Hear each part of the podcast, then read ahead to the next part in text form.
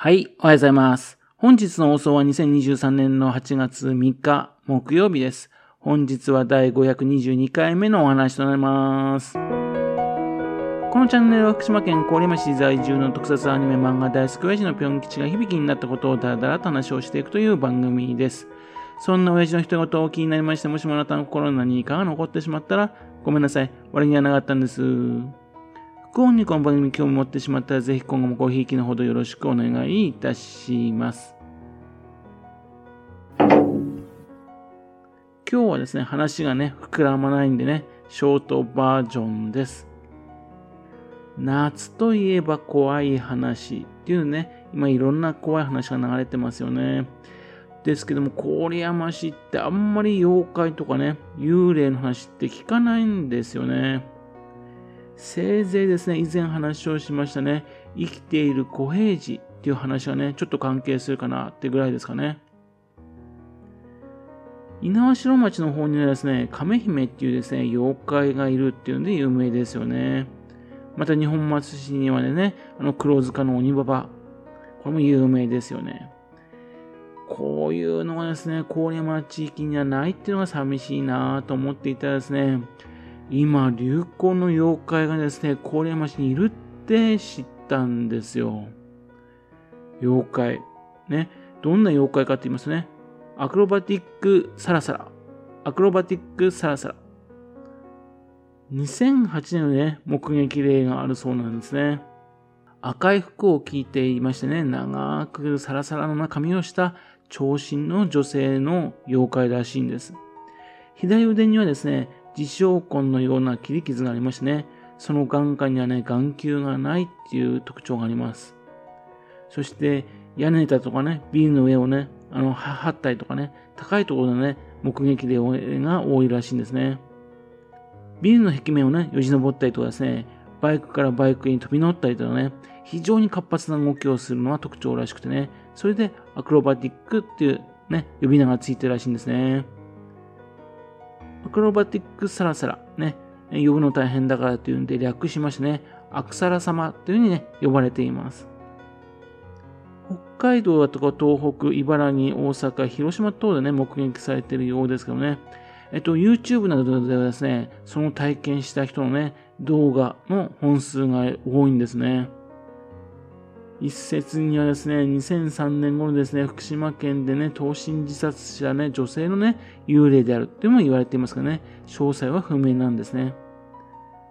昨年12月20日にですね、私は見なかったんですよね。テレビ番組で口を揃えた怖い話っていう番組でね、この妖怪がね、取り上げられたらしいんですね。それで一気にですね、話題が沸騰してるんですね。で、そこがですね、なぜかですね、郡山市にいるっていうんで、全国に広まったようなんですよ。正直自分ね、アクロバティックサラサラ、ね、知ら知らなかったですね。じゃあそれ、どういうふうに怖いのかっていうんですかね。会えばマジでやばいっていう話らしいんですが、どのようにやばいのか全然わかんないんですね。ちょっかいを出したね、人がね、行方不明になったっていうぐらいでね、普通の人に害が及んだってのはあんまり聞かないんですよね。でもまあ、とりあえずめちゃくちゃ怖いっていう話らしいんですね。このアクロバティックサラサラ様、ね、せっかくですからね、これ郡山市の妖怪としてね、定着してもらったらどうかというふうに思うんですね。どういうかね、イベントとかやりましてね、この、アクサラ様、ね、それをですね、あの、郡山市のね、名物、っていうかね、有名人っていうふうにすることできないかなというふうに思っているところです。この間日本松市に行ったじゃないですか。ね、一箱古本市。これを見学するためにですね、日本松情報館、そちらの方の2階でね、一箱古本市やっていたんで行ったんですがね、1階では別な企画展が行われていたんですね。それが、あの、IO 州から紐解く日本松のお化け展っていう話だったんです。8月の27日までね、開催中というね、入場は無料です。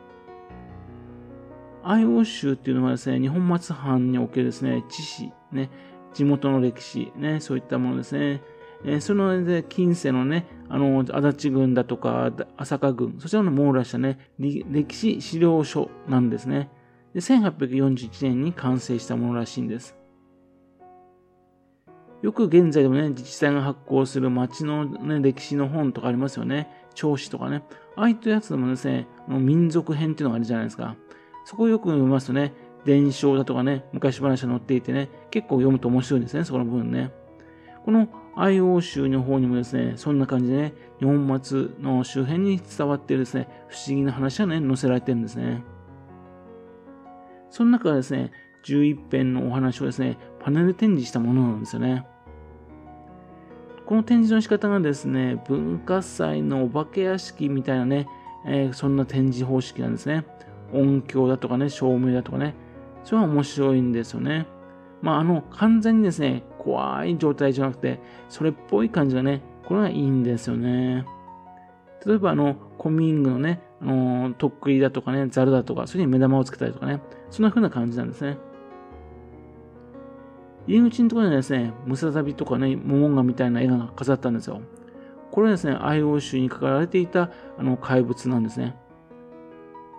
まあ、怪物と言いますが、この地方ではね、珍しいですね、多分ね、ムササビかモモンガ、それは見つかりましたよという、そのやつがね、記録として残されたものらしいんですね。で、このイベントのね、あの主催者はどなたかと言いますと、日本松市の教育委員会なんですね。江戸時代のね、あのー、IO 州、このように関心持ってもらおうとですね、まあ、足立ヶ原の鬼バ伝説だとかね、見えない何かからね、家の中からですね、草履や道具を持ってっちゃうっていうね、矢口市の会、ね。それと、あのー、屋敷からですね、林が毎晩聞こえてくる石橋市の会だとかね、あと、狐が落としていたね、毛玉、ね、狐玉の物語などですね、そういった話がね、こう展示されてるんですね。やっぱりなんといっても足立ヶ原の鬼場のところが気になるんですよね。そこのところはね、地元なんですが、かなりすっきりとね、あっさりとしてるんですね。ちょっとそこはね、残念ですね。あの、古墳霊っていうですね、古い墓がですね、石を持ってきたらっていうね、あの、階段が書いてあるんですね。それが結構読んでて面白いなと思いましたね。こういうのを見ますとね、こういう階段ってね、残していくのは大切だなと思いますね。日本松市って歴史があっていいなと、羨ましいなというふうに思います。それに対して郡山市はこういうのはほとんどないんですよね。というわけでぜひですね、このアクロバティックサラサマ様、あ、サラサラ様、ね、それをですね、郡山市のね、妖怪としてね、定着させましょうと。そうするとね、いいんじゃないかなというふうに私は思っております。というわけで、アクロバティックサラサラ様のお話でした。はい。それではまた次回よろしくはぴょん吉のお宅の話をお付き合いくださいね。本日もお聴きくださいまして誠にありがとうございました。